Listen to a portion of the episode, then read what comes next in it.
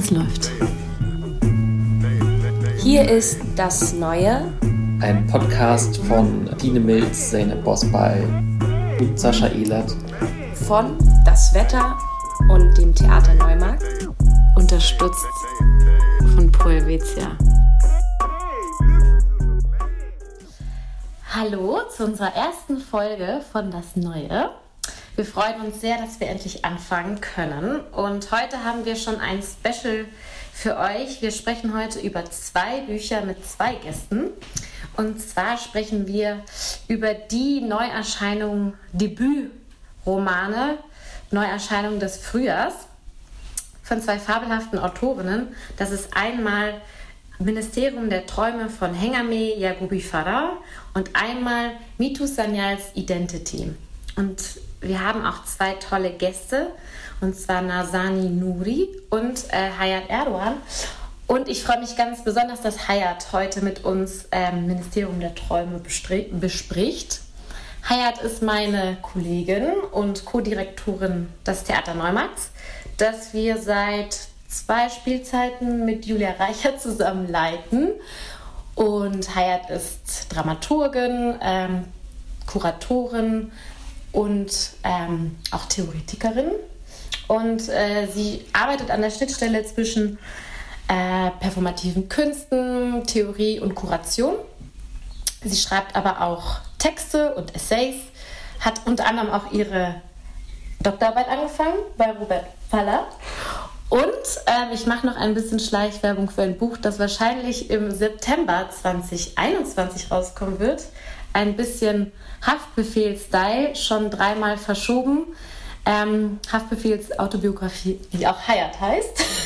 Und das Buch, in dem Hayat ein Essay mitgeschrieben hat, ist herausgegeben von Maria Domar Castro Varela und heißt äh, Double Bind Postkolonial, kritische Perspektive auf Kunst und kulturelle Bildung.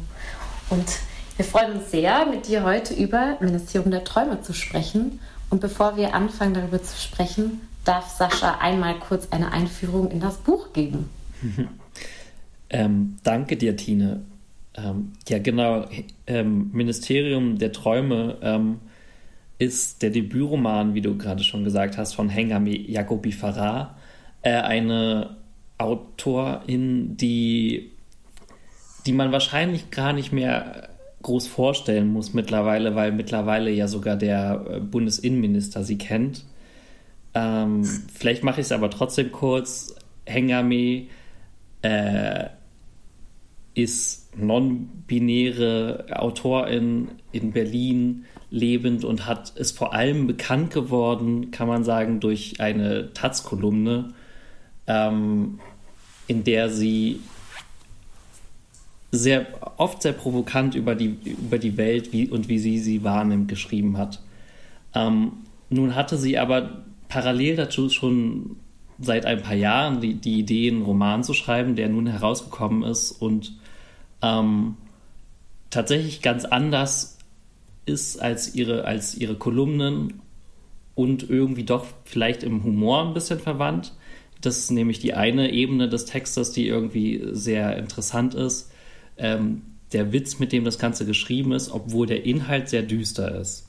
Es geht nämlich äh, darin um Nasrin, eine äh, queere Türsteherin, die in Berlin vor ein, einer ähm, queeren Bar Nacht für Nacht steht und die aus ihrer ähm, Berlin-Bubble so ein bisschen herausgerissen wird, als ähm, sehr plötzlich äh, ihre, ihre Schwester ähm, die für sie persönlich sehr wichtig war, ähm, stirbt bei einem, bei etwas, was aussieht nach einem Autounfall. Und ähm, Nush, wie ihre Schwester heißt, oder wie der Spitzname ihrer Schwester ist, Nushin eigentlich ihr Name, hatte eine Tochter, ähm, die nun ohne Mutter aber auch ohne Vater dasteht. Sprich, äh, es geht da am Anfang darum, wer übernimmt hier Sorgerecht, die Oma ähm, oder, oder halt Nasrin. Und letzten Endes äh, landen wir dabei, dass Nasrin die, die ähm, quasi die Mutterrolle ihrer Schwester übernimmt und das ist die eine Ebene des Textes, dieses Private, wie, ähm, wie kommen diese zwei Frauen mit, miteinander aus, die, die äh, nicht unbedingt geplant hatten, dass sie zusammen wohnen, aber die andere Ebene ist eine Geschichte, die relativ tief reinragt, auch in die jüngere Geschichte der Bundesrepublik. Es geht um ähm, da, es geht nämlich dann später darum, um die Frage, war es wirklich ein Unfall? Ähm, ich werde hier, glaube ich, nicht zu sehr spoilern und nicht verraten, ähm, was, letzten, was letzten Endes irgendwie äh, den Tod ausgelöst hat von Nas Schwester. Aber so viel kann man, glaube ich, verraten. Es, es, es war kein Unfall und um diese Auflösung geht es quasi in dem Buch wie in wie in einer Art Krimi, der die, die Rechte, die Geschichte rechten Terrors in der Bundesrepublik aufarbeitet und noch vieles mehr. Über das können wir ja jetzt gleich sprechen. Ähm, und dem, an dieser Stelle würde ich dann jetzt gerne quasi erstmal abgeben und dir, Hayat, die Frage stellen, ähm, welcher, welcher Aspekt dieses Textes hat am meisten zu dir gesprochen oder was hat dich am meisten beschäftigt? Ähm, ist gar nicht so einfach zu beantworten, weil es sehr, sehr viele Aspekte sind, die ähm, zu mir gesprochen haben oder die mich interessiert haben. Ähm, ich kann sie vielleicht mal aufzählen und dann können wir sie so auseinanderpflücken oder vielleicht genauer reingucken oder so. Also zum einen hat es mich extrem überrascht, als ich diesen Roman gelesen habe, dass er tatsächlich sehr plotorientiert geschrieben ist. Also das heißt, es ist in erster Linie, könnte man auch sagen, ein ähm, spannender äh, Roman, der eine Geschichte erzählt, so im relativ klassischen Sinne, also in, insofern eigentlich gar kein Experiment eingeht oder so und äh, äh, literarische äh, Versuche startet in äh, Form von beispielsweise der andere Debütroman, der schon erwähnt wurde, von Mitu Sanyal, äh, Identity, äh, wo ich sagen würde, da wird noch ein bisschen mit auch dem Genre äh, äh, anders gespielt oder anders experimentiert. So dieser Aspekt der Überraschung, äh, der hat mich auf jeden Fall sehr angesprochen und ich bin so dran geblieben und ich dachte so, aha, interessant, äh, Hengame äh, Jago Bifada äh, schreibt wirklich einen Roman, der, der eine Handlung hat, ähm, der wirklich auch ein bisschen Elemente quasi einer, einer kriminalistischen Geschichte Geschichte auch hat, oder? Es ist eine Enthüllungsgeschichte auch. Und dieser Aspekt der Enthüllung oder auch quasi der Aufarbeitung, äh, um quasi äh, eine Lösung zu finden, fand ich dann interessant und wahnsinnig intelligent auch äh, als äh, äh, Erzählform zu wählen, weil ähm, auf der einen Seite gibt es natürlich auf der Plot-Ebene ganz konkret einen Tod, der irgendwie mysteriös erscheint, äh, weil keiner so richtig glauben möchte, ähm, dass Nuschlin tatsächlich einfach bei einem Autounfall ums Leben gekommen sein soll. Das heißt, äh, diese Geschichte an der Oberfläche, äh, quasi diesen, diesen Unfall, äh, diesen Tod der Schwester äh, hinzunehmen, äh, verbindet sich wahnsinnig gut, finde ich, mit der anderen Enthüllung oder auch der ähm, ähm, Geschichte quasi ins Innere des Selbst, ähm, äh, die Geschichte äh, quasi der Seinswerdung äh, dieser Protagonistin und aber auch ihrer gesamten äh, Familie im Prinzip, ähm, wie die auch aufgedeckt wird. Und das fand ich einen total guten Kniff so, äh, dass es in dem Sinne eingebettet war eigentlich eben in diesen Plot und in diese Handlung, um darüber eigentlich auch noch mal was ganz anderes zu verhandeln, was glaube ich für Deutschland und die Geschichte quasi äh, des Rassismus in Deutschland und die Migrationsgeschichte in Deutschland noch mal ganz ganz wichtig ist. So, das waren so die zwei oder drei Aspekte, die mich interessiert haben und mich auch angesprochen haben. Also die Erzählweise. Ähm, äh, äh, die Entscheidung auf diese Art und Weise zu erzählen, um eigentlich übergeordnet äh, ein viel größeres Thema anzusprechen, ähm, wovon ich jetzt nicht sagen möchte, das ist ein genuin deutsches Thema, aber natürlich ist es ein deutscher Roman. Er handelt von Deutschland, er handelt von Deutschland seit den 90ern bis ins Heute. Auch beeindruckend eigentlich, dass 40 Jahre erzählt werden auf diesen knapp 400 Seiten. So, und dann haben zu mir in dieser Geschichte letztlich oder in dem Verhandeln eigentlich dieses Themas ähm, des Rassismus, der Ausländerfeindlichkeit, des Antisemitismus ähm, eben sehr, sehr viele andere äh, Themen auch ähm, eingeflochten werden, oder? Also es ist so, ich kann das lesen wie eine, eine äh, Geschichte äh, der Aufarbeitung eines persönlichen Traumas der Protagonistin, also von äh, Nasrin, die sich Nas nennt, wie der Rapper, an den ich halt immer denken musste, so Nas ist like. Ähm, Und ähm, gleichzeitig aber eben ist es nicht nur ein persönliches Trauma, sondern es geht auch quasi um eine Aufarbeitung eines, eines Traumas, eines, eines, einer gesamten Nation, eines gesamten Landes im Prinzip. So. Äh, ich kann das aber auch lesen wie, wie die Geschichte ähm, eines, eines Verlusts äh, oder mehrere Verluste, also äh, Verlust von sogenannter Heimat. Ähm, also das heißt, da steckt auch die Geschichte einer Flucht und einer Immigration schon drin. Ähm, das heißt, es gibt eine historische Kontextualisierung, der Golfkrieg quasi, äh, der hinter einem gelassen wird, um quasi in das migrantische Deutschland zu kommen und die Geschichte der Migration und der Ausländerfeindlichkeit und der gesamten Attentate auf Asylantenheime und so weiter und so fort, die hier so eigentlich beiläufig noch so äh, miterzählt werden. Das heißt, es ist auch eine Chronik eigentlich des Schreckens, wenn man so möchte. So, das steckt da mit drin. Äh, und neben dem ganzen Rassismus und dieser Chronik des Schreckens äh, steckt da natürlich aber auch noch äh, diese ganze ja, klassistische äh, äh, Problematik noch mit drin. Äh, also natürlich leben die nicht super rich in Blankenese, so, sondern sie leben halt einfach ähm, ja abgefuckt in der Peripherie, so wo einfach auch nur andere Kanaken leben und äh, wo es einfach äh, nicht schön ist aufzuwachsen, so wo man halt nichts hat, wo das, woran man sich halten kann oder äh, was einem Freude bereitet, äh, der Fernseher ist, weil man sich Tom und Jerry reinziehen kann, also in diesen Rückblenden, die erzählt werden und so weiter und so fort.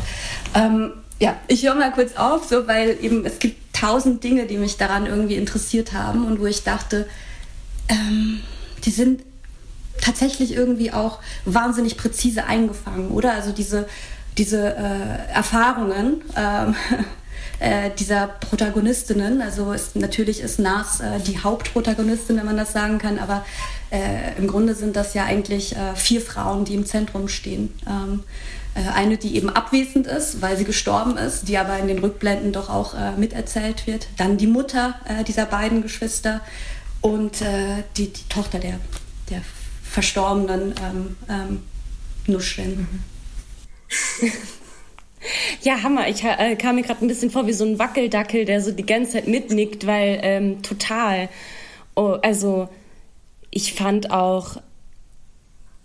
Mh, mm, also ich, ich habe ich hab das äh, sehr gerne gelesen, weil mir das, also, ne, weil so ein Film abging, ne? Also, das ist eben, wie du sagst, diese, diese ähm, Chronik, äh, Chroniken des Schreckens, ne? Also man dachte sich so, oh krass, man hat wirklich so Be Bezüge zu den Zeiten, zu den Ereignissen, da gibt es irgendwie eine große Resonanz und gleichzeitig passiert halt so ähm, das Leben. Und das, was ich jetzt irgendwie in dem Roman so super krass schätze, als auch an Identity, ist, dass es auf eine Weise von Erlebnissen, Erfahrungen und Traumata erzählt, die eben nicht, also äh, das sind halt keine Sachbücher, ne? Und dadurch wird das plötzlich so verständlich und ich, ich lese das und atme so auf oder muss so lachen oder werde so traurig oder whatever als empathischer Mensch, ähm, weil ich mir so denke, boah, da findet jemand einfach eine Sprache und für etwas und schildert so genau. Also ich finde, sie beobachtet ähm, absolut genau. Also die Figur als auch Hengame beobachtet so, so kleine Dinge, die ein, ne, was sind Mikroaggressionen im Alltag, ne? also von, vom Großen ins Kleine erzählt sie da so durch, ähm, was Rassismus mit, mit Menschen macht, was eine Fluchtgeschichte mit Menschen macht, was äh, es heißt, in Armut aufzuwachsen äh, und das, äh, oder aber in einer Großstadt wie Berlin so. Und es hat mich sehr ähm, berührt so. Und dann dachte ich, ja super, jetzt habe ich mal, jetzt habe ich so ein, mir gefällt es total gut und ich kann total was damit anfangen und ich bin so, yo, wann mache ich den Monologabend dazu? so und, und gleichzeitig frage ich mich und, und dann gleichzeitig will ich das eben so so Verbündeten in die Hand drücken und würde quasi meine beiden Verbündeten äh, Tine und Sascha so gerne fragen äh, jetzt gerade so, was macht das als weiße Person mit euch? Also was macht das mit euch, das zu lesen? Gibt es also ist die Empathie da äh, genauso groß? ähm, stolpert ihr irgendwie in so Texten, wenn irgendwie von Annikas und Brigittes geredet wird, die irgendwie äh, beim Elternsprechtag, nee, wie heißt es? Doch Elternsprechtag, in der Schule sitzen und äh, über die Nichte lästern, die halt Schülerin in der Klasse ist. Und ich denke mir nur so, oh, ich habe so einen Hate bekommen. Und eben zum Beispiel diese, diese Klassenzimmer, äh, Mutti, äh, deutsche Muttis, ähm, von denen ich so dachte, das, das ist ein riesengroßer Schmerz und das hat sie super aufgefangen. Aber back to my question. Was macht das eben mit, äh, wenn ich euch so stellvertretend über einen äh, Kamm scheren darf als weiß gelesene Menschen? Was macht das mit euch? Also ich muss sagen, ich fand, das ist ein Beispiel dafür, warum Literatur so geil ist. Weil Literatur eigentlich die Kraft hat, dass ich in die Perspektive von jemand anders gehen kann und mit den Augen von jemand anders gucken kann. Was ich an dem Buch so geil finde, weil natürlich, also ich hatte am Anfang, war ich so, okay, ich weiß noch gar nicht, wie ich reinkommen soll, aber ab einem gewissen Zeitpunkt war ich so in ihr drin, in ihrem Kopf, weil ich die, diese ganz, ich muss ganz ehrlich sagen, ich fand das erste, den Einstieg ein bisschen schwierig. Also diesen ersten Traum, diese Traumsequenz, mhm. die ich erstmal nicht zusammenbekommen habe. Und das hat für mich einen Moment gedauert, dass ich so in Fahrt kam. Aber dann habe ich so gemerkt, wie geil und wie krass und wie beklemmend ähm, geht es dieser Protagonistin und diesen Menschen, die da drin auch vorkommen. Und na klar, kenne ich, also sozusagen kennen wir alle diese Chronik des Schreckens ähm, und wissen es aus äh, Zeitungsartikeln und Dokumentationen etc. Aber ich finde, dass in diesem Buch sozusagen diese literarische, sprachliche, poetische Kraft, was es auslöst und wie ich den Blick von jemand anders einnehmen kann, total geil finde. Und deswegen fand ich das sozusagen, und da auch noch die Klammer zur Identity, also eigentlich gibt es da so ganz viel so Klebstoff, dass das aber eigentlich das Menschlichsein zusammenhält. Ne? Also es geht um Rassismus, ja. aber es geht auch um Traumata, aber es geht auch um Stories, wo jeder Mensch anknüpfen kann, wie pubertierende Gespräche mit, den, mit der Mutter ja. ähm, oder Gespräche in einer Kneipe oder mit Freundinnen. Und das sind so die Sachen, wo man dann denkt, ja, das ist üb, also das ist wie menschlich, da gibt es noch eine persönliche Struktur des Menschseins, wie auch Identity endet, ne? Also mit so einem Zitat äh, von ja. Judith Butler. Aber ich finde, auch das kann man hier auf das Buch total ähm, überschreiben. Es geht letztendlich darum, irgendwie, was heißt es, Mensch zu sein, das heißt irgendwie verletzbar zu sein oder verletzlich zu sein und diese ganzen verschiedenen Traumata auch in der Gesellschaft ähm, ja. zu erleben. Und ich fand das total geil und es hat mich extrem überrascht, muss ich sagen. Ich hätte nicht damit gerechnet. Also auch wie Hayat es gesagt hat, mit so einem klassischen Roman, der letztendlich dann eine, ein Krimi auch irgendwie ist. Ähm, und so wie so Neonazi-Hunters, äh, die dann so FBI-Methoden noch anwenden. So ganz plump. Also es hatte auch so sehr filmische Sequenzen und einen krassen Soundtrack. Also ich fand, unter allem ja. liegt auch wie ein Soundtrack und so eine musikalische Komponente und du kannst eigentlich so wie auf so einer Speedfahrt irgendwie einen Soundtrack gleichzeitig noch mithören.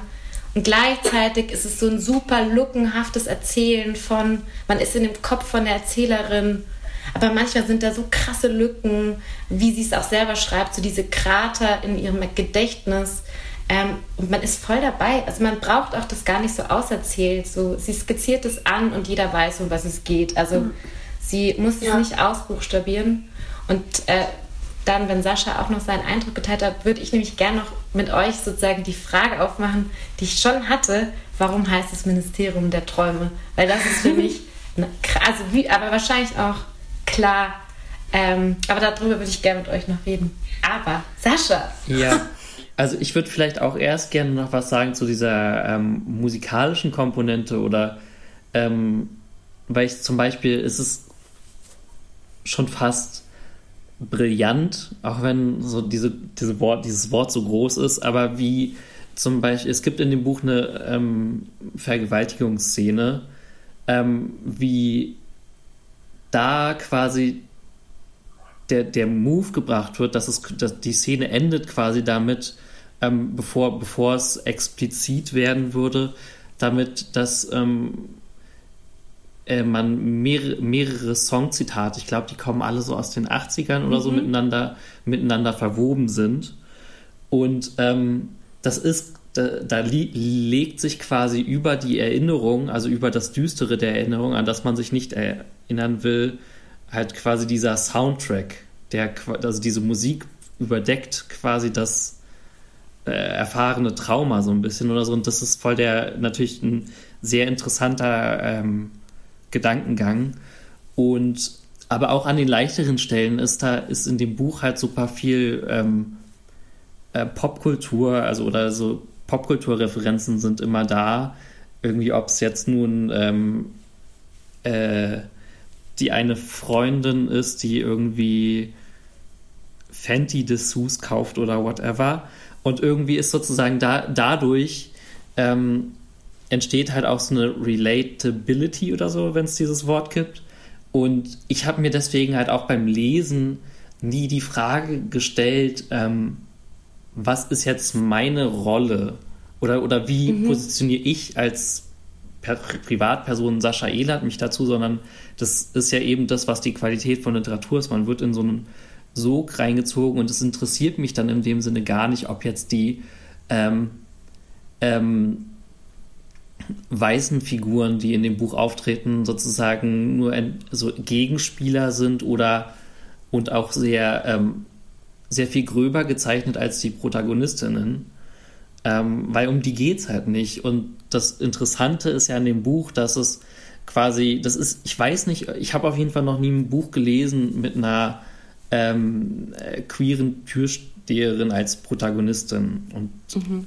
ähm, da, dass sich die Frage dann gar nicht stellt, irgendwie mit wem man sich identifiziert. Also natürlich identifiziere ich mich mit, mit ihr, also sozusagen weil ähm, sie die Person, also dass die Person ist, die mir am nächsten gebracht wird, dadurch, dass ich am meisten Einblick in ihre Gedankenwelt bekomme. Und da sind halt super viele Sachen, zu denen ich irgendwie relaten kann. Auch äh, wenn ich den Kern der Erfahrung natürlich nicht ähm, gleich erlebt habe. Und ich meine, da sind wir dann, glaube ich, wieder an dem, dem, an, an dem Gespräch, an dem Punkt waren wir auch schon mal, aber sozusagen an dem Kern der Literatur, dass es halt irgendwie gute Literatur schafft, schafft es, dass man große Empathie empfindet für Menschen, die ein ganz anderes Leben geführt haben als man selbst. Und das gelingt dem Buch halt super gut. Und gleichzeitig ist es, wie ihr auch schon gesagt habt, halt auch einfach super spannend.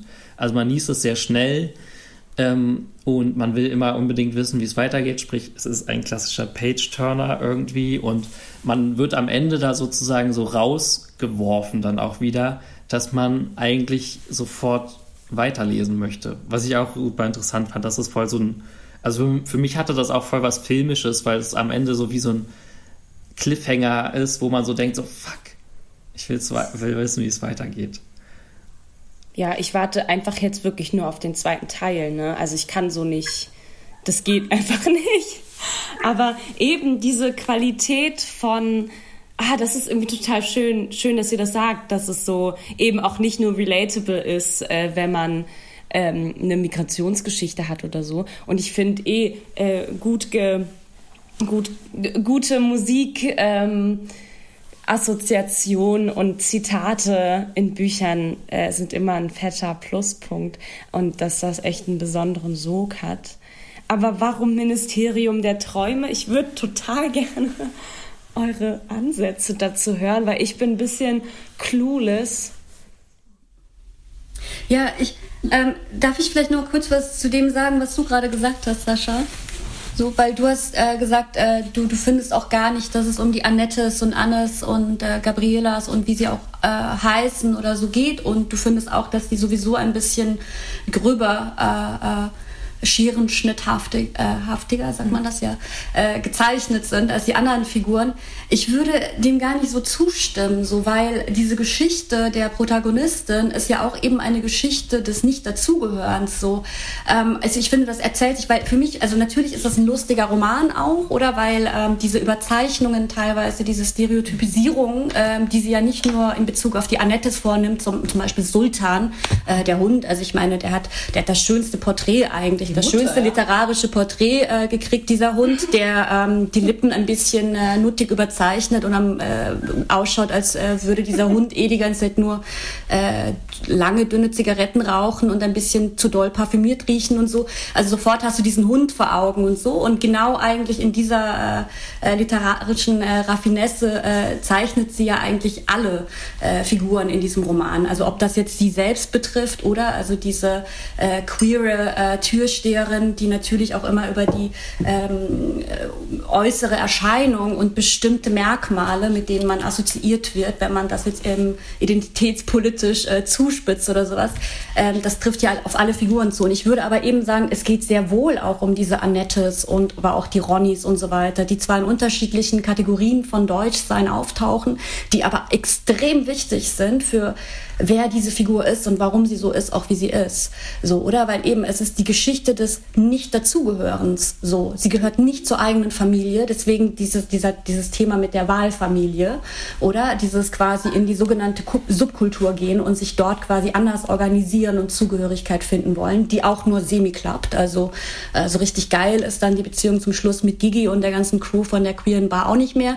So, ähm, sie gehört nicht zu der deutschen Community, so, zu den Annettes gehört sie nicht. Da ist permanent diese, äh, diese, diese, die Geschichte der Ausgrenzung wird eigentlich ständig erzählt, dieser Nichtzugehörigkeit. Sie gehört auch nicht zu den coolen Kids oder den langweiligen Kids, wie auch immer, die auf diese was ist das, Kirmes oder diesen den Jahrmarkt da, den Jahrmarkt da gehen so. Also sie tanzen da zwar auf dieser Tanzfläche zu der scheiß Musik und hoffen, dass irgendwann mal TLC läuft oder so.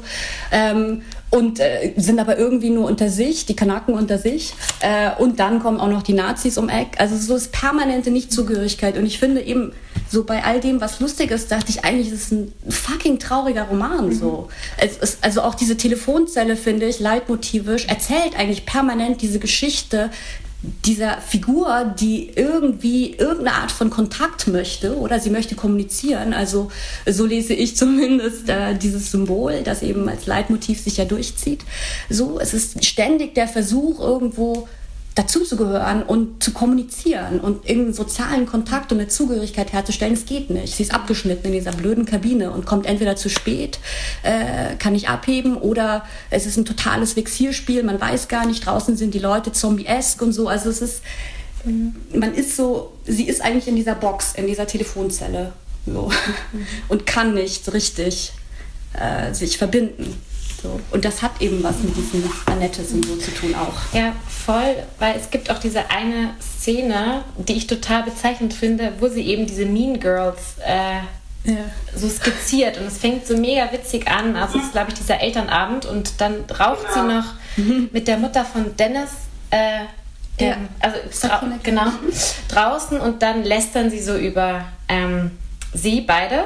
Und dann beschreibt sie so diese ganzen Mean Girls. Und das ist noch mega witzig. Und man denkt sich so, haha, genau, diese Mean Girls. Und dann wird es aber mega böse oder traurig, weil sie kippt das dann oft, also die kippt den Humor mhm. so drüber.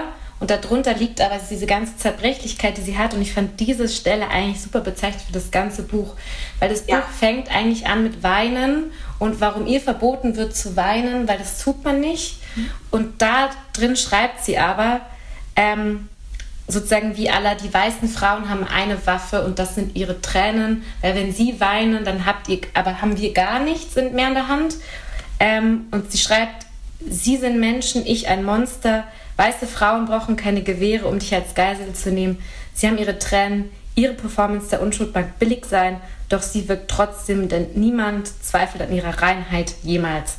So, und das fand ich ziemlich, das fand ich so, sie fängt witzig an und dahinter liegt aber zack, bumm, eigentlich das Messer, diese messerscharfe Kritik, die sie dann hat. So, ja. und auch wer sie ist und dass sie nicht dazu gehört. Aber sie eigentlich anfängt zu weinen auch in diesem Buch, oder?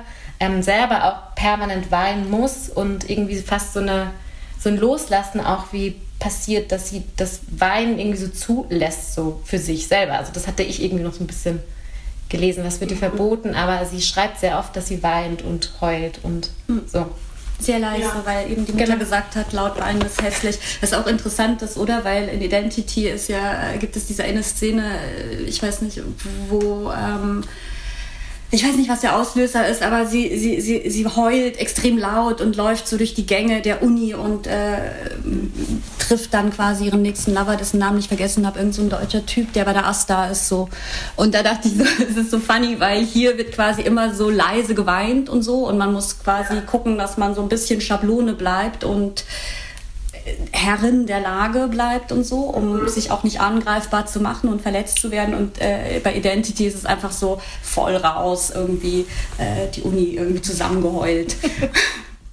Nee, aber das ist, ich glaube, deshalb hat das so viel mit mir gemacht, weil ich so dachte, die Emotionalität, die einem oft so äh, vorgeworfen wird als äh, Frau, also äh, ich würde eher sagen explizit äh, Frau mit Migrationsgeschichte, ne, wo es dann irgendwie plötzlich, wo dann so stereotypische Bilder aufkommen von hysterisch, überemotional ähm, und, und man darf nicht weinen. Ne? Und dann irgendwie einmal so einen Vergleich zu äh, lesen oder, oder man kann auch mehr ertragen. Ne? Das gibt's ja auch ganz viel ähm, bei, bei schwarzen Frauen. Das heißt, die sind viel schmerzresistenter. So oder ähm, eben auch, es gibt auch sowas, aber ich glaube, das, das tut einfach weh oder zum Beispiel von so Begriffen zu hören wie ähm, Morbus Mediterraneus. Habt ihr davon schon mal gehört? Ja, das ist auch eigentlich überhaupt nicht geil. Das ist ein Codewort unter Ärztinnen, die sagen wollen, dieser Mensch kommt aus dem mediterranen Raum, aus dem orientalischen Raum und der übertreibt. Also das heißt, quasi das ist Morbus Mediterraneus, heißt, dieser Mensch äh, äh, übertreibt seine Schmerzen.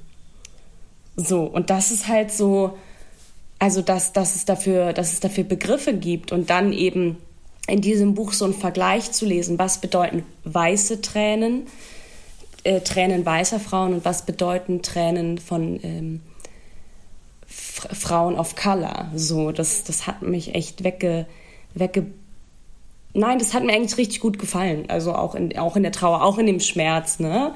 Also, weil es dann eben plötzlich so universell wird im Sinne von, oh mein Gott, man ist halt damit nicht alleine oder so.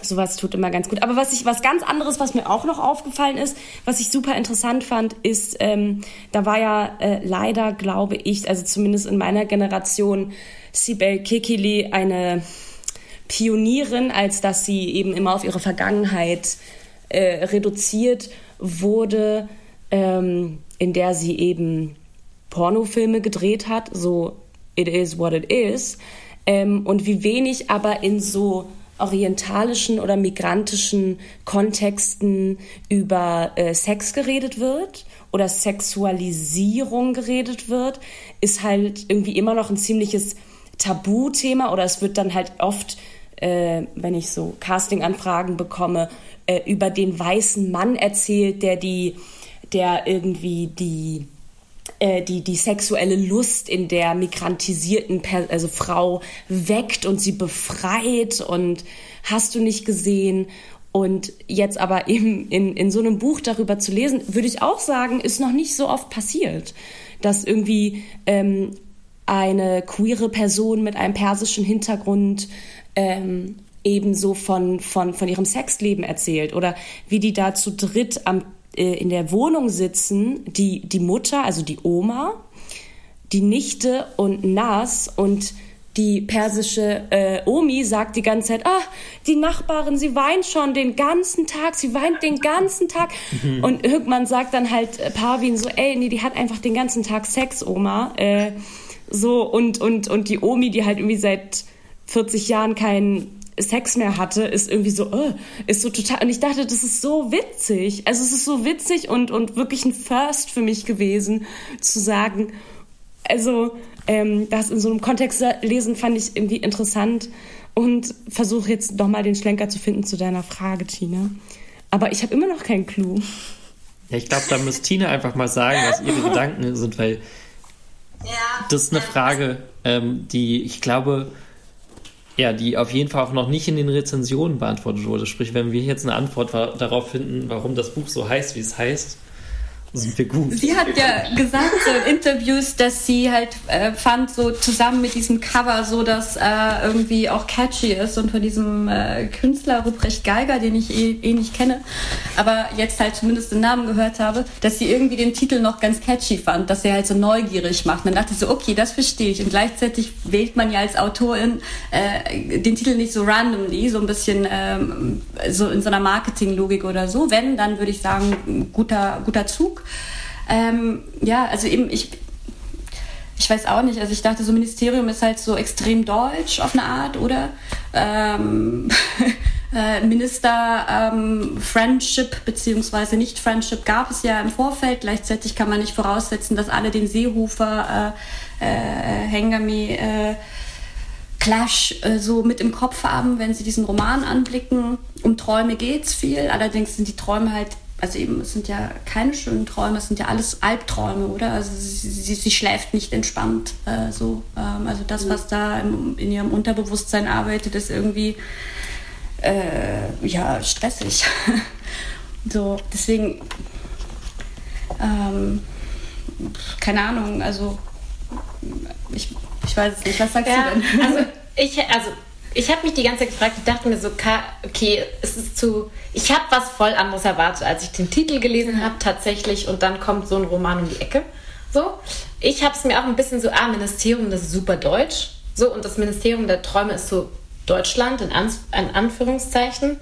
Und ich habe immer so ein bisschen diese Anrufe, die dann immer so reinkommen, mhm. so, ah, das Ministerium ruft an. So. Also so ein bisschen so ganz komisch, so, aber das ist dann vielleicht auch so so Stasi-Metaphern. Also da ruft so ein Ministerium dich in deinen Träumen an.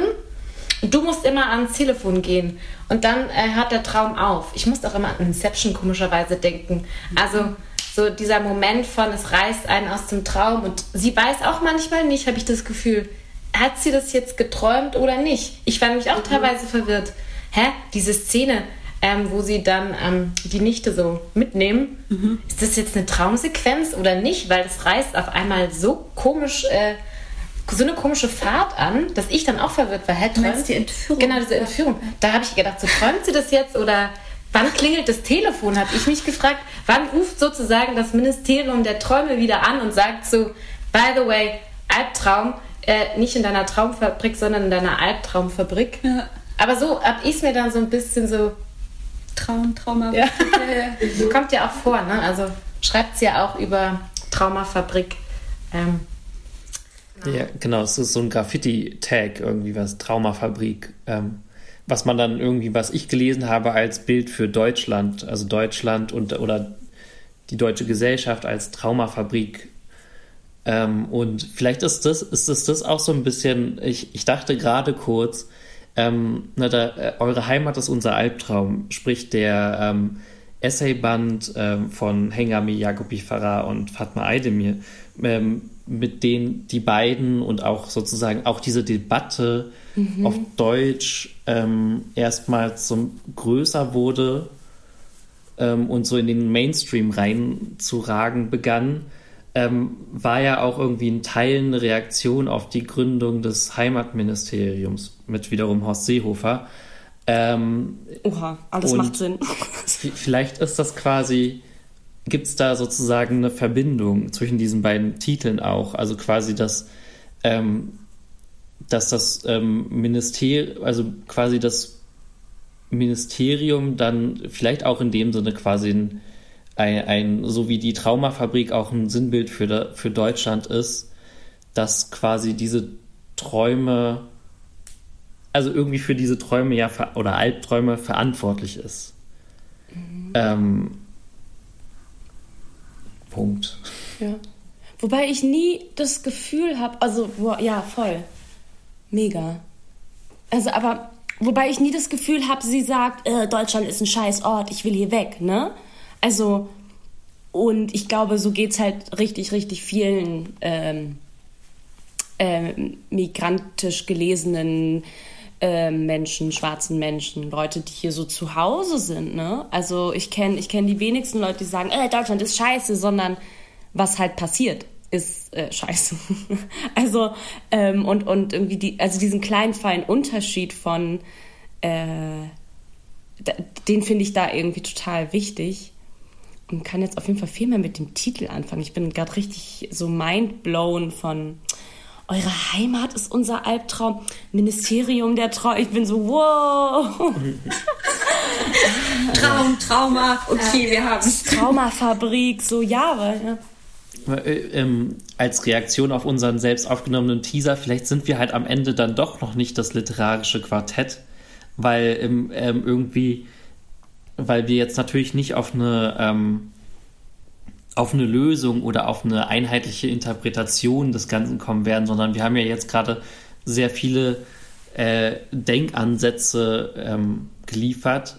Und ich glaube, das ist vielleicht auch so ein, der Grund, warum wir jetzt gerade diesen Podcast machen und warum wir darüber sprechen, dass man, wenn man sich das anhört, äh, dazu motiviert wird, vielleicht noch weiterzudenken und weiterzukommen, als wir es jetzt gerade in dieser Dreiviertelstunde gekommen sind. Weil unsere Zeit läuft ja gerade quasi ab.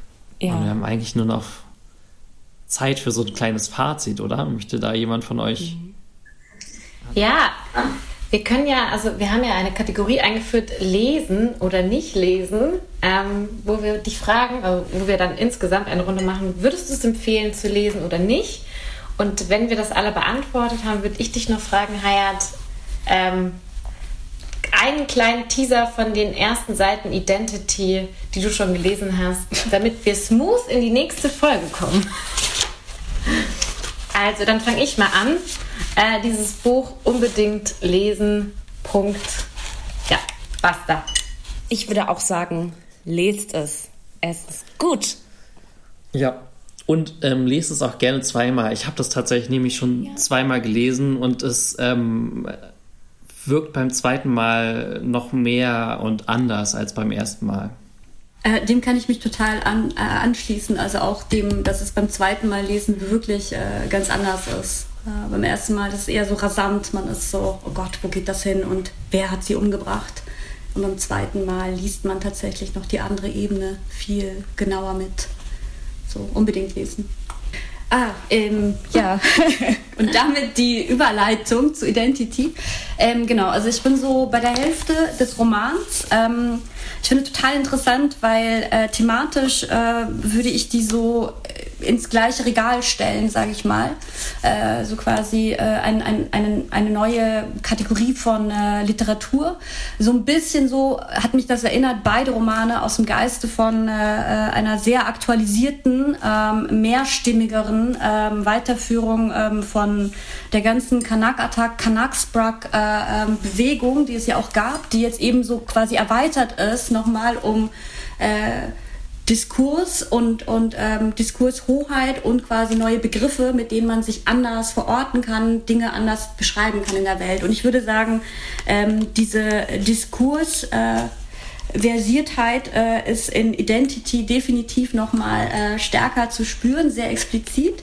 Ähm, ganz anders, äh, dieser Roman ähm, eher ein Genre-Mix, würde ich sagen, äh, zwischen Blog und, und Tweets und äh, Vorlesung und äh, äh, Erzählung rund um auch eine Protagonistin, die ein etwas ähm, äh, eigentümlich äh, starkes Verhältnis mit und zu ihrer ähm, Professorin hat.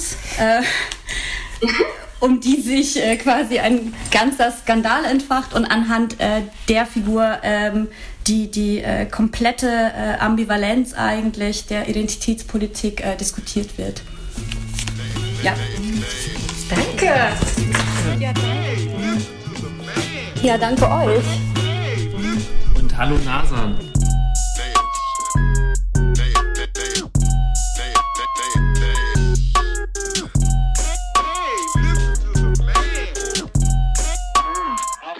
Wir machen jetzt weiter mit Identity und ich freue mich sehr, dass Nazani Nuri bei uns ist, um mit uns über Identity zu reden. Und bevor ich das Wort an äh, Sascha und Nazanin gebe, ähm, möchte ich ein bisschen was zu MeToo Sanyal erzählen, die die Autorin ist von Identity. Sie ist Kulturwissenschaftlerin und Journalistin und Schriftstellerin in den Bereichen Popkultur, Postkolonialismus und Feminismus. Sie hat äh, zwei Sachbücher herausgebracht mit dem Titel äh, Vulva und Vergewaltigung. Und ich habe MeToo vor ein paar Jahren persönlich kennengelernt innerhalb einer Produktion, äh, die ich am Theater gehabt, ge, also an der ich, in der ich gearbeitet habe als Spielerin im, am Theater, wo sie ähm, als Interviewpartnerin zu uns gebeten wurde, um mit uns über Feminismus und toxische Männlichkeit zu diskutieren. Und das war super. Und seitdem habe ich sie so auf dem, auf dem Schirm und habe auch ihre anderen Bücher gelesen, die eben vor allen Dingen Sachbücher waren und war jetzt von Identity wahnsinnig ähm, begeistert, weil sie es, wie Hayat vorhin schon erzählt hat, so geschafft hat, einen Spagat zwischen ähm, verschiedenen, ja fast Medien, würde ich sagen, äh, geschaffen hat. Denn ihr Roman ist nicht nur ein klassischer Roman, sondern auch ähm, enthält irgendwie Tweets von echten Menschen, es, es sind Blog-Einträge, es sind Erzählungen, es sind Erinnerungen und mit denen switcht sie so herum. Es geht um Nivedita, die ähm, Tochter einer weißen deutschen Mutter ist und eines indischen Vaters, also sozusagen Mixed Race, ähm, was es so oft in der deutschen Literatur gar nicht gibt.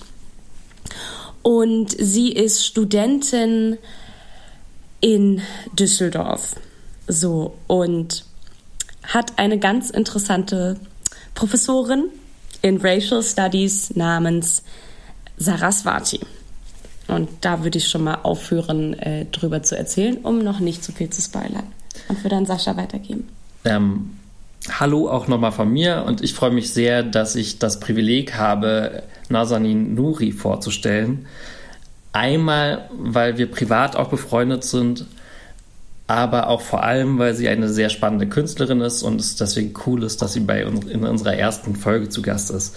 Ähm, um euch ein bisschen einen Eindruck davon zu geben, was Nazanin so alles macht, das ist nämlich eine ganze Menge, dass sie einmal, ähm, und so habe ich sie kennengelernt, ähm, Theaterregisseurin ist, ähm, die zum Beispiel schon am Schauspielhaus Hannover gearbeitet hat und am Deutschen Theater ähm, Im Zuge des einander Kennenlernens habe ich dann aber auch herausgefunden, dass Nazanin eben weit mehr als Theaterregisseurin ist und sich auch ähm, als mehr als das versteht. Nämlich macht sie auch sehr viel Musik selber, einerseits für ihre Stücke, aber auch unabhängig von ihren Stückarbeiten. So zum, hat sie zum Beispiel ähm, im letzten Jahr ihr Debütalbum Farce äh, herausgebracht bei M, M. Most und außerdem ähm, arbeitet sie auch oder hat sie auch eigene Rad Online-Radioshows, ähm, zum Beispiel bei Malmö-based Retreat Radio und dem in Berlin ansässigen Refugee Worldwide. In Berlin ist Nazanin auch zurzeit selber wohnhaft und arbeitet ähm, momentan an mehreren Sachen. Aber vielleicht be bevor wir ins Gespräch einsteigen, ähm, Nazanin, sag doch mal, woran arbeitest du gerade tatsächlich? Ähm, ich, Worüber ich, darf man schon sprechen überhaupt? Äh, ja, also Corona-bedingt ist das gerade komisch, irgendwie von seinen Arbeiten zu reden, wenn die Arbeiten konstant verschoben werden. Ähm, deshalb fühle ich mich gerade sehr unauthentisch, aber egal. Ähm, also, ich arbeite derzeit an einem Hörspiel, für das ich auch den Text selber schreibe und die Musik auch selber produziere. Ähm, dieses Hörspiel wird im Rahmen einer Ausstellung in der Akademie der Künste hoffentlich im nächsten Jahr im März gezeigt. Ähm, dann arbeite ich gerade an einer Soundinstallation, die im Eigen- und Art Lab im August gezeigt wird und äh, habe noch verschiedene Projekte, ähm, was Musikproduktion angeht. Ähm, wie gesagt, da wird gerade sehr viel verschoben, aber ähm, ich produziere oder konzipiere gerade äh, Musik für ein Theaterstück und äh, bastel gerade an einem Track für eine Compilation. Ähm, ja, viele Stationen, viele Dinge gleichzeitig, aber irgendwie glaube ich, dass wir auch in einer Zeit leben, wo ähm, wir als KünstlerInnen auch interdisziplinär arbeiten müssen, weil wir auch, glaube ich, interdisziplinär leben. Ähm, also das, ich finde das sehr, sehr ähm, konservativ jetzt, wenn man heutzutage sich nur auf ein Medium beschränken will.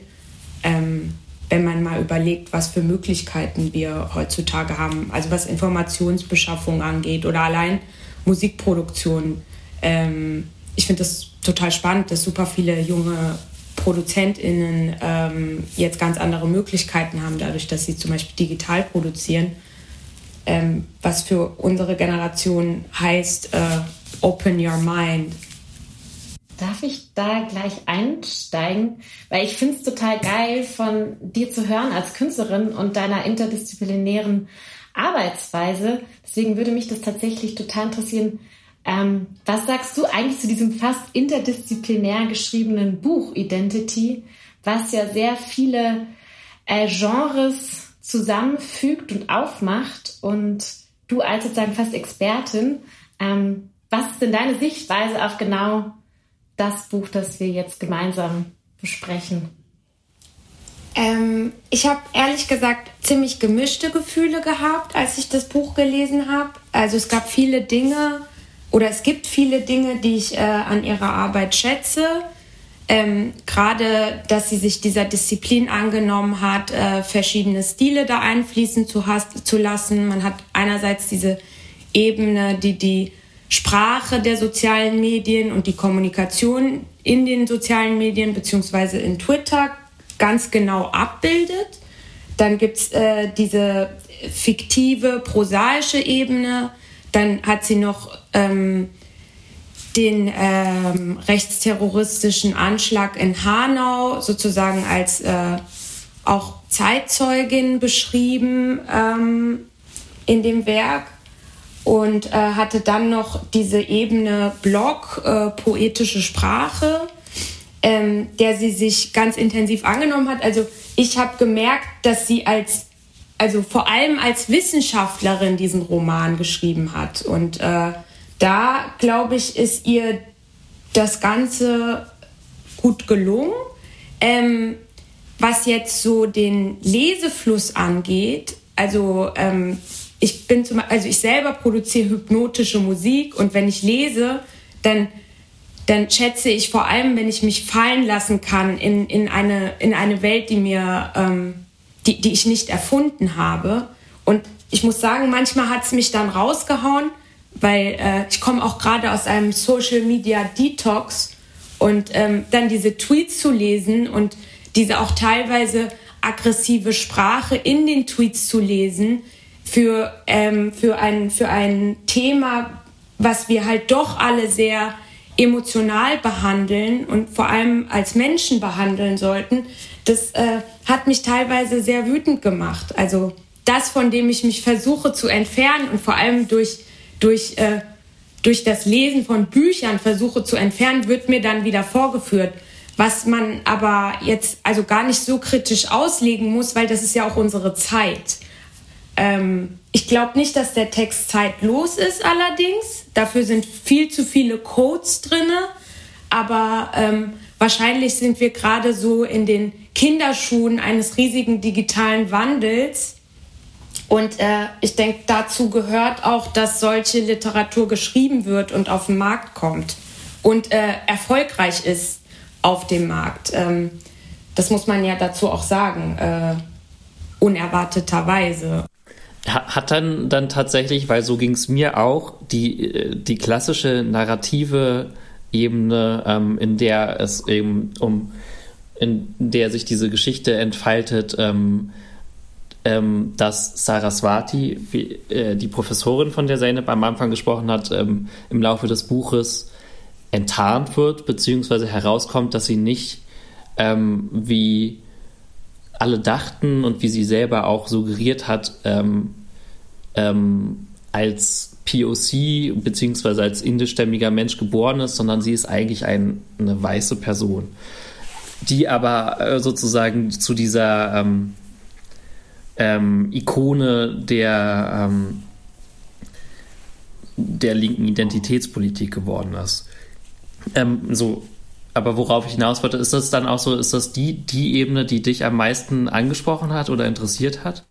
Ähm, ich ich finde es irgendwie so schwierig, so von, von irgendwie Interesse zu sprechen, weil was ich eigentlich im Zuge des Lesens erfahren habe, war so eine konstante, so ein konstanter politischer Diskurs mit mir selber, weil ich natürlich auch so die ähm, absurden Dimensionen dieses Diskurses, die es durchaus gibt, ähm, dann vorgeführt bekommen habe. Und äh, vor allem in dem Moment, also dieser, dieser Plot hat sich zugespitzt, indem, ähm, indem äh, die nächsten, die Saraswati am nächsten stehenden Personen ihren Konflikt aufgearbeitet haben. Und dann gab es diesen Bruch mit Hanau. Ähm, und ich finde, der hat so ein bisschen diesen ganzen Diskurs vorher so entkräftigt.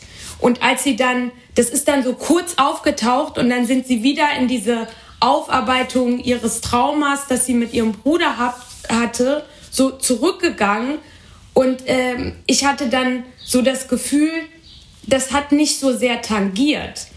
Also ich habe die Entscheidung der Autorin verstanden, dass sie die, dass sie dass sie dieses Attentat darin platziert hat, aber ich weiß gar nicht, ob das ihrer Kritik und ähm, ihrer, ihrer äh, Entscheidung, Diskurs emotional zu verschriftlichen, gut getan hat. Und dann wurde ich tatsächlich, ähm, da habe ich so gemischte Gefühle entwickelt, weil es dann für mich teilweise auch anstrengend war, ähm, diesen, diesen selbstreferenziellen ähm, Positionen irgendwie zuzuhören. Aber wie gesagt, das ist ja, das ist ja so ein bisschen wie im Theater, wenn dann so Stücke super pathetisch werden und man denkt so, das muss jetzt aufhören, ich will jetzt raus und dann gibt's noch ein Ende und noch ein Ende und noch ein Ende und man kann sich dem nicht entziehen und will platzen oder rausrennen und äh, das war so, das hatte ich oft, also an verschiedenen Stellen in diesem Roman.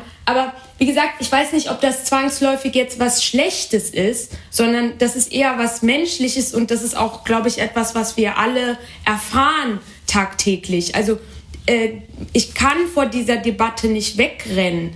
Ähm, und das fand ich total äh, interessant, als dann Black Lives Matter, ähm, Gott sei Dank, ähm, viel besprochen wurde und auch in den Massenmedien aufgetaucht ist und dann vor allem aus weißen Positionen argumentiert wurde, wir können nicht mehr, das ist zu anstrengend, dachte ich so, hello, so du erfährst das jetzt für ein paar Wochen und äh, kriegst schon einen Koller, so ähm, stell dir mal vor, das begleitet dich dein ganzes Leben. Von daher macht das schon so gewisse Realitäten auf. Aber wie, wie habt ihr das denn wahrgenommen? Also diese, diese äh, sag ich mal, Formbrüche äh, darf ich da einmal ganz kurz, ich fand eine Sache total spannend, die du gesagt hast, bevor Zeynep gleich dazu was sagen mag, äh, nur dass ich es nicht vergesse, weil du hast das Theater so angesprochen, ne? Und dass es wie so fünf Enden gibt und man denkt die ganze Zeit so, wann komme ich so raus aus diesem Theaterstück? Weil so rein stilistisch gesehen, beim zweiten Mal lesen tatsächlich erst, ähm, hat sich für mich das Gefühl eingestellt, das ist ein bisschen wie so ein Theaterstück eh geschrieben, oder? Also wie so ein Drama unserer Zeit oder ein Drama unserer Kultur. Und es gibt wie so einen, so einen Prolog mit einem Blogtext und einem Epilog äh, mit einem Blogtext. Und alles, was da drin so passiert, sind so katharsische Momente. Es ist der Dramenaufbau. Es geht irgendwie hoch, es katapultiert und dann geht es aber auch wieder runter. Und dieses Ende, also oder dieses eine Ende, wo sie dann auf diesem Friedhof sind, das ist so super krass theatral geschrieben, wo ich überdenke, okay, jetzt kommt die Effektmaschine raus äh, auf dem staubischen, äh, auf dem verstaubten deutschsprachigen Stadttheater und dann äh, kommt noch wie äh, der Haze dazu und ich habe das super theatral alles gesehen, so ganz anders als zum Beispiel Hängernes Buch, das ich super filmisch gesehen habe. Das ist für mich wie so ein Bühnenstück. Also es spielt ja auch irgendwie so mit welche Maske zieht wer auf, wann, wann kommt die Maske runter. Und dann für mich diese Tweets, lustigerweise, waren für mich wie so ein Chor, der immer wieder so kam. So der Chor, der so Volker Löschartig oder sonst wie im Hintergrund immer wieder so die Tweets reinbringt und dann schwappt der wieder ab. Und dann, also ich fand dieses Buch krass theatral. Deswegen fand ich es total geil, was du gerade gesagt hast. So wie so ein Theaterstück, das nicht aufhören will und man will da raus. Ähm, und das fand ich irgendwie echt geil, jetzt beim zweiten Mal nochmal so zu merken. Vielleicht merke ich das jetzt nur, wenn man am Theater arbeitet, aber ich finde es super krasses Theaterstück. So das Drama unserer Kultur in fünf Akten. So. Ja, das stimmt total. Also lustigerweise Tweets, Twitter, so interessieren mich nicht. Und deshalb haben sie mich auch im Buch nicht wirklich interessiert. Also ich hab's, ich hab's versucht, ne? Ich habe mir so einen Twitter-Account gemacht, I don't know, und hab's dann aber irgendwie sofort gelöscht. Und also keine Ahnung, aber, aber so ging es mir dann irgendwie damit, als dass ich so war, ja, irgendwie äh, ich weiß, aber irgendwie auch interessant, ne? Ich weiß, dass es das gibt, aber wirklich interessieren tut's mich nicht. Aber ich verstehe schon, dass man irgendwie davor wegrennt oder sagt, ey, ich habe keinen Bock, ne? Irgendwie Social Media Detox und dann schlägt man so ein Buch auf und dann siehst du irgendwie erstmal so ein paar Tweets und denkst dir so, ja, genau deshalb geht ja auch irgendwie so eine Gesprächskultur zugrunde, weil alle auf 140 Zeichen sich irgendwas in die Fresse ballern und äh, möglichst witzig, aber auch schmerzhaft, aber auch polemisch. Und ähm, so kann man aber nicht über Dinge reden, so seltenst eigentlich. Ähm, und ne, was nicht heißt, dass ich nicht auch den ein oder anderen Tweet klug oder witzig finde ähm, den ich dann aber wiederum auf Instagram sehe. Well, ähm, aber was ich nochmal super interessant fand, ist, was du gesagt hast, oder, oder so ein Begriff, der auch in dem Buch auftaucht. Also wir haben Saraswati, die ähm, eigentlich Sarah Vera heißt und sich ähnlich wie der Fall, ich glaube, das ist so der bekannteste Fall davon in den USA, Rachel Dolezal oder so, ne? die ähm, eben eigentlich äh, weiße Amerikanerin, US-Amerikanerin ist und sich dann irgendwann halt äh, tatsächlich in eine schwarze Person morpht. So, indem sie sich die Haare lockt, indem sie wahrscheinlich, also so ins Solarium rennt ähm, und sich halt diese Dinge aneignet und dann irgendwann halt auch in der Black Community in ihrer Stadt lebt. Und so ähnlich ist das bei Saraswati, aus welchen Gründen auch immer. Spoiler Alert. Ähm, das muss man jetzt nicht erzählen, ne? Dass sie ähm, eine indische Frau zu, in, zu einer indischen Person wird, zu einer POC wird und morpht und dann halt so sagt, ja, Race ist halt genauso wie Gender nur ein Konstrukt und so wie es halt Transgender People gibt, ist sie ein Transracial, Transrace Person. So, um, um die Absurdität von, von, von, von Race darzustellen. Und das, das fand ich halt super interessant, ne? Also auch im Hinblick auf den Anschlag in Hanau, Ne, also wo man erstmal denken würde, es gibt dann irgendwie auch mehrere Parteien in diesem Buch. Also die einen, die eben sagen, das geht halt nicht. Du bist eine weiße Person und du kannst das, ne, Cultural Appropriation, du kannst das nicht machen. Du kannst nicht alle positiven Aspekte äh, einer, einer Kultur ähm, an dich reißen und dann hier irgendwelche, äh, dein, dein Geld damit verdienen und ähm, damit zur Bekanntheit irgendwie damit bekannt werden und quasi so die Sonnenseiten genießen ohne die Schattenseiten. Und dann treibt sie es aber ebenso weit, äh, dass sie, also, oder hattet ihr auch das Gefühl, dass sie trotzdem auch, gab es irgendwo einen Punkt, wo ihr dachtet, diese Person hat es jetzt wirklich, sie hat es richtig gemacht? Das so ad absurdum zu führen und irgendwann, nee, war ich auch nicht. Also, so, das, das ist dann doch nicht aufgegangen. Also ich verstehe das Bild, aber man, ja. Ähm, ja, ich glaube, es ist voll interessant, halt über diese Figur mal zu reden und wie wir die wahrgenommen haben, weil die wird ja sehr ambivalent gezeichnet, weil sie ist ähm, sehr einnehmend. Also sie ist ja auch für die, für die Studentinnen in diesem Buch halt mega das Vorbild, weil sie eine sehr einnehmende Persönlichkeit hat, sehr überzeugend ist sozusagen ähm, und ähm, ähm, allen immer einen, also rhetorischen Schritt voraus ist und immer eine Antwort auf alles hat und so weiter. Deswegen ist es voll, also es ist super schwierig, sie in ihrer Argumentation zu entkräften und man, ich fand das zumindest auch irgendwie faszinierend, also diese Figur faszinierend und ähm, teilweise und habe mich auch auf jeden Fall teilweise dabei ertappt, hat, da zu sagen so ja, ähm, das Argument stimmt, da kann man jetzt irgendwie nicht wirklich was gegen sagen. Ähm, zum Beispiel, wenn es dann da halt darum geht, dass sozusagen, also eben als wenn, wenn ihr ihre POC, tatsächlichen POC-Studentinnen vorwerfen, hey, ähm, du kannst das nicht machen, so wie du gerade gesagt hast, ohne, ohne dass du das, die schlechten Seiten davon mitnimmst, dann, dann sagt sie ja so sinngemäß, okay, dann reduziert ihr am Ende alles auf das biologische Erbe und am Ende wollt ihr halt doch, also sozusagen geht es da doch um so eine Art von, ähm, wir sind zurückgeworfen auf, unsere, auf unser biologisches Erbe und wir kommen da nicht raus. Aber eigentlich wollt ihr doch genau, dass das aufhört, dass man äh, sozusagen danach beurteilt wird. Und das sind ja, das sind super interessante Gedankengänge, die von einer charismatischen Führungsperson geäußert werden. Mhm. Und so ist sie ja auch von äh, Mitu Sanya gezeichnet. Also sie ist ja sozusagen so die, das schillernde Zentrum des Ganzen bis, bis ans Ende. Ähm, mich würde einfach interessieren, wie ihr auch die, wie ihr die wahrgenommen habt. Habt ihr oder habt ihr das Gefühl, dass sie am Ende sozusagen entzaubert wurde, was ja schon tatsächlich irgendwie. Ähm, sie wird schon vermenschlicht, oder? Im Laufe des Buches. Also ich finde, ähm, es gibt, äh, wie man im Englischen so schön sagt, äh, ähm, two sides of the story. Ähm, und das fand ich, also das war für mich so äh, das, diese grundfeministische Ethik, die ich irgendwie mitbekommen hat, habe in diesem Roman. Diese Frauen also größtenteils Frauen haben das irgendwie auf teilweise Augenhöhe miteinander verhandelt. Also statt ein Call-out gab es halt in dem Roman Call-in, was ich immer generell ähm, als den besseren Ansatz empfinde, weil wir begegnen uns ja auch als Menschen und nicht nur auf einer auf der politischen Weltbühne und wollen verstehen, was uns dahin treibt, so zu agieren.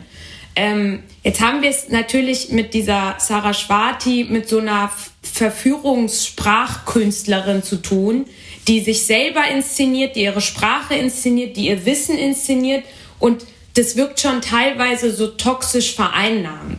Aber, und das große Aber ist, alle haben, alle haben das ja mitgenommen und haben sich darauf eingelassen. Und ich habe mir gedacht, wenn ich eine Saraswati als äh, Professorin angehimmelt hätte und das würde rauskommen, würde ich, glaube ich, im ersten Schritt ähm, auf mich, mich auf mich selbst zurückwerfen und sagen, ich, ich, ähm, ich diskutiere hier eine POC-Existenz in einem weißen Land, aber besitze die, die sprachliche Fähigkeit von weißen privilegierten Menschen, um das auszuhandeln.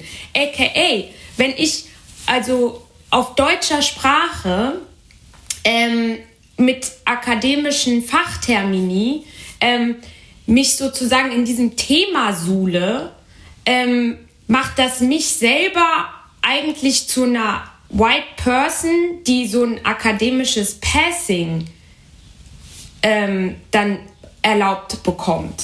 Also ist diese Saraswati nicht eigentlich eine parodische Version der Ängste, die die POCs haben, die hier als Privilegierte ähm, über diese Themen von, von vulnerablen Gruppen sprechen, die, die, die dadurch, dass sie eine Sprache für das Thema gefunden haben, sowieso privilegiert sind. Also ich spreche jetzt so von von, sag ich mal, Menschen, die jetzt nicht in der linken Twitter-Bubble existieren, die nicht Postcolonial Studies äh, studiert haben, die keine Kulturschaffenden sind, die halt andere Jobs praktizieren, ähm, die erreichen wir wahrscheinlich mit diesem Podcast auch nicht. Und werden die jetzt dieses Buch lesen äh, und, und, und werden eine große Erkenntnis daraus ziehen. Sind wir nicht alle diese Saraswati? Sind wir nicht diese Blase, die wir kritisieren? Ähm, also das, das fände ich sozusagen witziger den, den Vorwurf auf, auf mich zurückzubeziehen. Ähm, weil Fakt ist, äh, wir sprechen ganz viel über mentale Gesundheit und Akzeptanz. Ähm, dass sie sich jetzt als transracial äh, in dieser Gesellschaft positioniert, als ähm, weißgeborene Frau, ähm, würde ich halt in dem Punkt irgendwie mal zur Seite schieben und diese ganzen anderen Aspekte sehen, weil es ist einfach ein Problem, an eine Person zu knüpfen. Und äh, das, ich habe, ich weiß nicht, ob ihr, weil du Rachel Dozol angesprochen hast, äh, habt ihr diese Netflix-Doku gesehen? Nee. Ähm, ich habe ich hab die mir angeguckt, äh, weil ähm, also das, was mich an dem Roman fast, also besonders fasziniert hat, ist eigentlich diese Quelle von ihr. Ähm, und also diese, diese Rachel, die ist ähm, Aktivistin in den USA gewesen und äh, war Lehrbeauftragte für afrikanische und afroamerikanische Studien und hat als ähm, Präsidentin einer äh, schwarzen Bürgerrechtsorganisation gearbeitet. Und ähm, sie, also sie wurde von weißen Menschen, also sie hat weiße Eltern, aber äh, ihre Eltern haben ähm, schwarze Kinder adoptiert, damals, die sie misshandelt haben. Und diese Rachel hat diese Misshandlung mitgekriegt und hat ähm, daraufhin sich halt komplett von der Familie abgegrenzt, hat dieses neue Leben für sich gefunden und hat sich mit diesen Studien beschäftigt und hat auch äh, einen ihrer Brüder adoptiert. Und diese, also man kann jetzt wirklich, ich will sie nicht verteidigen, weil das ist nicht meine Aufgabe. Allerdings muss man halt sehen, dass all diese Menschen haben eine Geschichte. Und ich glaube, jemand, der sich einfach im Leben machen will, ähm, würde vielleicht andere Wege einschlagen. Ähm, und was ich damit zu sagen versuche, ist so, let's see the human being. Und äh, das war etwas, was ich ziemlich klug verhandelt in dem Roman fand. Ähm, der Unterschied zu Saraswati, die ja dann ähm, Howard-Professorin wird, oder nee, was war das? Cambridge? Auf Harvard. Ähm, genau der, der Unterschied äh, zu Rachel ist halt, dass Rachel komplett komplett gecancelt wurde in der Gesellschaft. Also sowohl von der White Community als auch von der Black Community. Und ganz wenige Stimmen haben ihr irgendwie zugesprochen oder haben sie verstanden. Also das ist, das ist super, das ist wie ein Shakespeare-Theaterstück eigentlich, weil ihr wurde vorgeworfen, dass sie die Leiden der schwarzen Frauen gar nicht verstanden hat. Und sie, sie wollte das so sehr erleben, dass sie komplett aus der Gesellschaft rausgeflogen ist. Und das, das finde ich so, das ist so das Interessante, wenn man so universal auf Sachen guckt, wenn man diese verschiedenen Dimensionen mit einbezieht. Ähm, das hat, das hat sie, also das ist ihr schon gelungen, ähm, indem sie diese komplett unterschiedlichen äh, Perspektiven zusammengeführt hat. Trotzdem denke ich jetzt, wenn eine Person, die nicht so versiert ist, was diese ganzen Begrifflichkeiten, ähm, die ja auch aus den Postcolonial Studies kommen, äh, kennen, dass es natürlich schwierig wird, überhaupt zu verstehen, wovon die reden. Ja, voll. Also du hast total viele Sachen angesprochen, die ich auch so äh, irgendwie da reingelesen habe oder auch so äh, gesehen habe. Ähm, und ich finde es auch voll gut, dass du das irgendwie ansprichst, weil ich finde nämlich auch, also es ist einerseits wie ein Roman für die Bubble, also die sozusagen sagt, hey, ihr kennt euch doch alle in den Diskursen aus. Aber ich finde, sie macht die Diskurse trotzdem nahbarer, dass auch Leute, die nicht so versiert sind, in dieser Debatte mit einsteigen können. Und ich finde es aber gerade gut, dass wie sie diesen Roman, der so vielschichtig ist und so viele Meinungen und eigentlich diese Vielstimmigkeit in diesem Diskurs so zulässt und einfach so ähm, nicht nur die Extreme miteinander verhandeln lässt, was ja gerade, finde ich, in dieser sehr ähm, aufgehitzten Debatte über Identitätspolitik geführt wird, ist ja oft, dass es sehr emotional geführt wird und sehr die Ränder debattieren miteinander, obwohl es wie gefühlt manchmal eine Bubble ist und alle kämpfen wie gegeneinander. Und das fand ich eben so fast so heilsam, dieses Buch äh, zu dieser Zeit, weil sie macht die Absurdität einerseits von diesen ganzen Diskursen wie auf, aber sie, sie, ähm, also sie kritisiert die Leute nicht und sagt so, ihr seid blöd oder ihr seid falsch, wir sind richtig, sondern sie sagt so, hey, ähm, es gibt ganz viel richtig und fangen wir doch mal an, wieder gemeinsam so die Gemeinsamkeiten zu finden. Deswegen fand ich das irgendwie schon geil, wie sie es hinbekommen hat. Ne? Also irgendwie die verschiedenen Positionen zu stimmen, also zu Wort kommen lassen, ohne irgendwen zu bashen. So. Und deswegen fand ich das ziemlich geil, zu dieser Zeit so einen Roman zu schreiben, der einerseits ähm, Roman und Theoriebuch ist und klar wie für eine Bubble, aber ich glaube sogar, dass Leute dieses Buch lesen können, auch wenn sie nicht in der Bubble sind, weil es sehr nahbar ist und versucht zu erklären, was eigentlich gerade passiert. So. Ähm, so einen anderen Gedanken, den ich so ein bisschen dazu hatte, um jetzt auch mal noch mal etwas äh, kritischer ähm, daran zu gehen. Ähm, ich habe so das Gefühl, dieser Roman ist so die Ausgeburt dessen, was der Feuilleton gerade hören will. Also es ist so feministisch, es ist Pop, es ist äh, Identity Politics kritisch, es ist Identity Politics pro. Ähm, dann äh, äh, gibt es irgendwie so, dann, dann wird so die neue Zeit, die neue Sprache da so mit, mit so eingebunden. Und das war so ein bisschen, so an manchen Stellen dachte ich so, so, give me a break. Ähm, das, also ich, ich fand ich, äh, also ich weiß nicht, was sie intendiert hat und das ist schon eine Parodie, also mehr Parodie, also und, äh, zum Thema Identitätspolitik kann man sich gar nicht vorstellen als diesen Plot, den sie da beschreibt.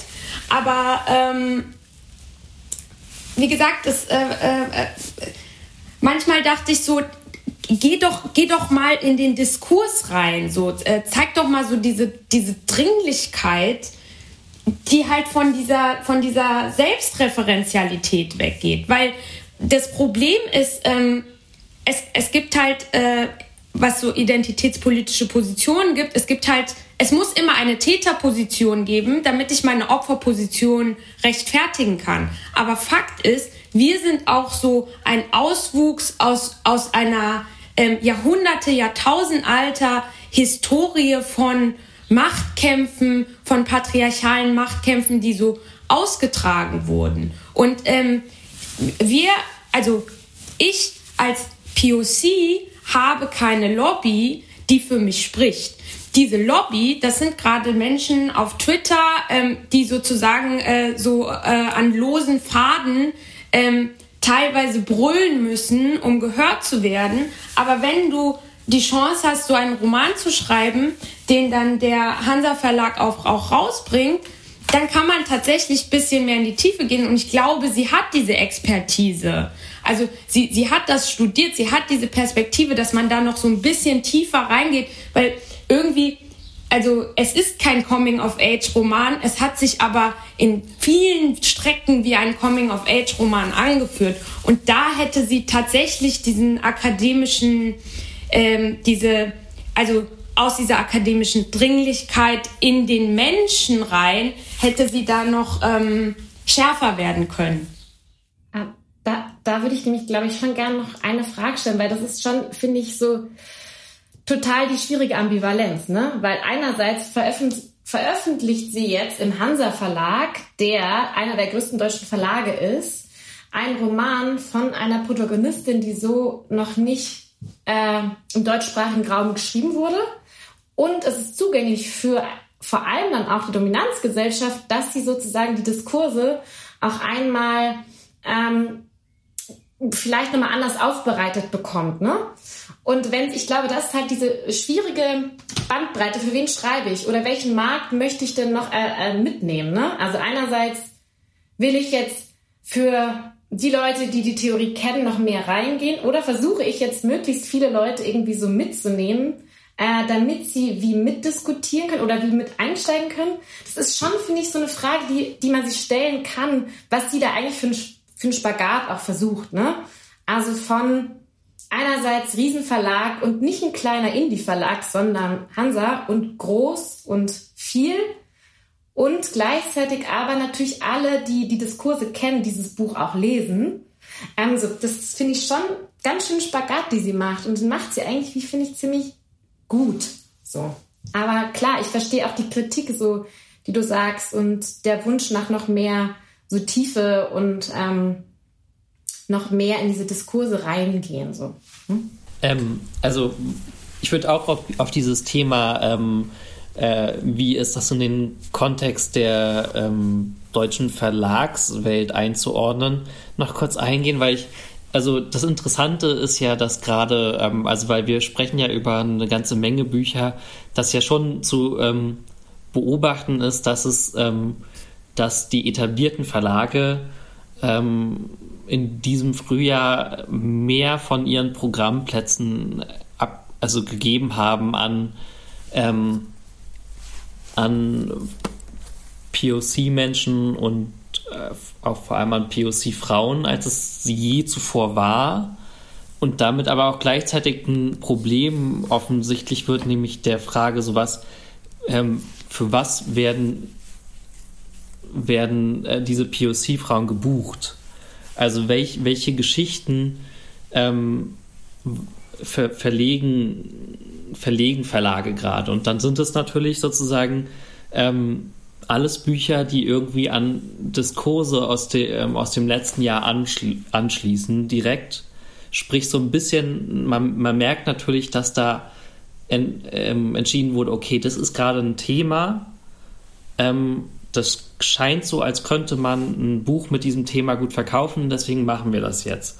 Aber ähm, ähm, die Frage ist ja sozusagen, wie, komm, wie kommt man einen Schritt weiter, nämlich dass, dass das eine Selbstverständlich, dass es tatsächlich eine Selbstverständlichkeit ist und dass jetzt sozusagen es nicht so ein, so ein paar ähm, ähm, POC-Frauen gibt, die es jetzt auch geschafft haben, ähm, sondern dass das irgendwie, dass es eine wirkliche Stimmenvielfalt in der deutschen Verlagslandschaft gibt. Und geht das überhaupt, solange das System so strukturiert ist, dass alle ähm, die schreiben wollen, also müssen halt, so wie Nasanin gesagt hat, diese bestimmten Zugang, Zugangsvoraussetzungen erstmal haben und dann eine Agentin finden, ähm, die dann wiederum das Manuskript verkauft an einen Verlag, der aber halt ein Verlag ist, wo, äh, wo es einen Aufsichtsrat gibt, eine Geschäftsführung und so, die alles, die natürlich completely white ist und älter. Sprich, die das möchte man jetzt irgendwie unterstellen, natürlich aus, ähm, aus gewissen Überlegungen, also aus strategischen Überlegungen heraus macht und jetzt nicht daraus, weil sie jetzt unbedingt, äh, weil, weil sie jetzt die Gesellschaft verändern wollen.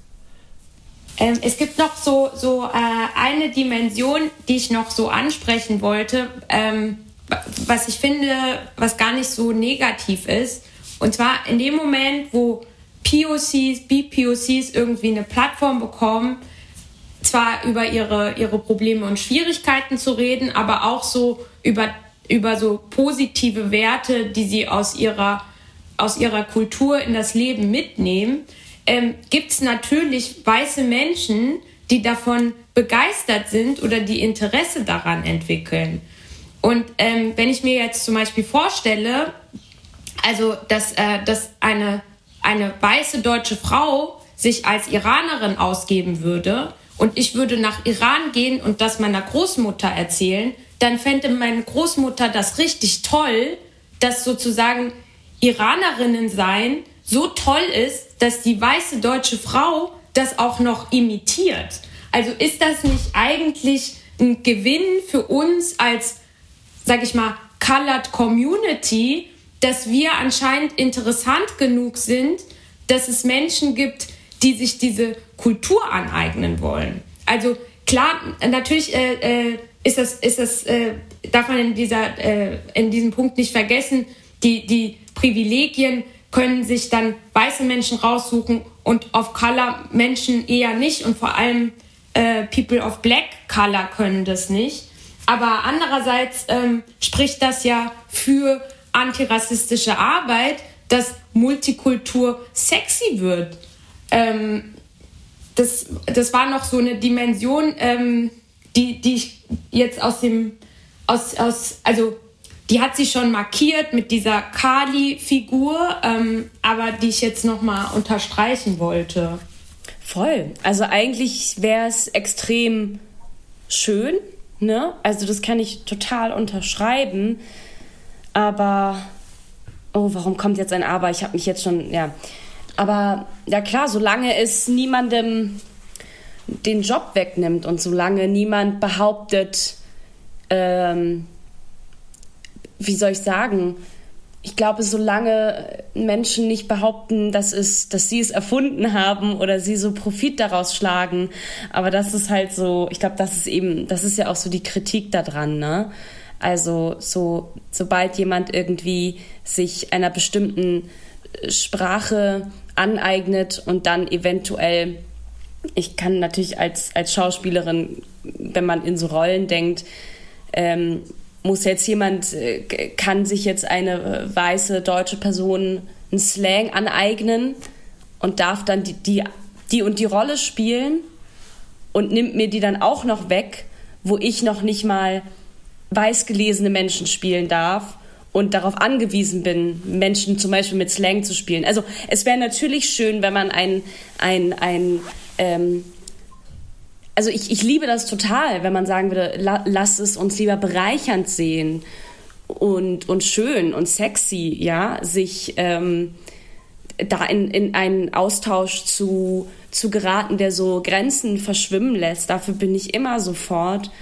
Und, und dann geht man so vor die Tür und merkt aber so, fuck, ähm, so, da, da sind wir noch lange nicht. Ne? Aber ich liebe trotzdem so diesen utopischen Raum, den man bauen kann, weil man träumen darf oder so. Oh Gott. Ähm, ja, aber, aber darum, deshalb reden wir ja darum, um, um genau diese Räume zu erschaffen, wo man sagt, hey, eigentlich könnte das super, super nice sein, um mit einem schönen Gefühl daraus zu gehen und, und so ging es mir, glaube ich, auch mit Identity äh, im Großen und Ganzen, dass ich, dass ich, dass, dass ich mir so denke, ja, ich, ich nehme jetzt das Schöne raus, um Kraft für, für, für diese Diskurse zu haben und für diesen Kampf und nicht, um darin stecken zu bleiben, um zu sagen, ja, wenn ich vor die Tür gehe, ist es nicht so. Auch wenn ich gerade dazu tendiere. Ähm, äh, ist es okay, wenn ich sozusagen zum Abschluss noch eine Frage in den Raum werfe, um also einmal nochmal so direkt zum Buch zu kommen, weil ähm, mich interessieren würde, wie ihr das Ende ähm, empfunden habt.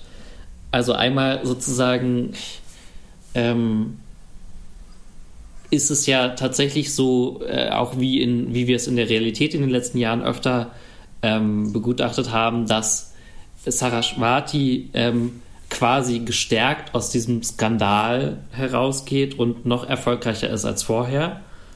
Ähm, und aber da einerseits sozusagen irgendwie dieser interessante Gedanke aufgemacht wird, auch so mit diesem ähm, äh, ja, und dann dachte sie an Miss Jean Brody aus The Prime of Miss Jean Brody, diese rothaarige, charismatische, alle sektenartig überzeugende, dem Faschismus mehr als nur ein bisschen zuneigende, großartige Lehrerin und daran, dass Jean Brody, nachdem die Marcia Blaine School for Girls in Edinburgh sich hinausgeworfen hatte, einfach nur einen neuen Namen angenommen und als Professor Minerva McGonagall schließlich Direktorin von Hogwarts geworden war. Ähm, also einmal diese Ebene, was, was, was, macht ihr da, was macht ihr daraus? Und dann auch sozusagen vielleicht daran anschließend, aus, was macht ihr aus diesem Epilog, was ja ein Blog-Eintrag von Identity, also dem äh, Blog-Alias der ähm, Protagonistin ist, das ja so ein bisschen dann so versöhnlich ähm, so let love flow like a river ist halt der letzte Satz so, so, so positiv wirkt. Was macht ihr daraus? Kraft ziehen, glaube ich. Also auch aus dem, auch aus diesem Gespräch, weil, weil ja, also so wie sie Judith Butler am Ende zitiert und was sie schreibt, ähm, das ist, also das finde ich so schön und das finde ich so erstrebenswert, als dass ich mir denke, ja, das, das wäre schön und dafür, dafür kämpft man doch, dafür führt man doch diese Debatten. Also ich zumindest. Warum andere das machen, who knows? Ähm, ehrlich gesagt, ich bin nach dieser Demonstration ähm, fand ich es nur noch schrecklich, weil dieser Roman, also sie hat thematisch so viele Loose Ends aufgemacht, was natürlich so mit ihrer witzigen Sprache und so diesem, diesem Pop, äh, dieser Pop-Inszenierung dieses ganzen Themas total funktioniert hat. Aber ich glaube, da, wo es dann darum ging, die Sachen zu verknüpfen und ans Eingemachte zu gehen, ist es, wie ähm, Zeynep schon gesagt hat, so in diese surreale Friedhof-Traumszene äh, mit Kali als Paar-Schwester-Therapeutin irgendwie gemorpht. Und das war so ein bisschen, was ich meinte mit diesen vielen Enden. Also für, für mich hat sich da überhaupt nichts ähm, aufgelöst tatsächlich. Und das war so ein bisschen, was ich auch vorhin schon so gesagt habe, ähm, die, diese, den Diskurs, den sie gerade evoziert mit diesem Roman, den wir jetzt gerade miteinander führen, das ist perfekt.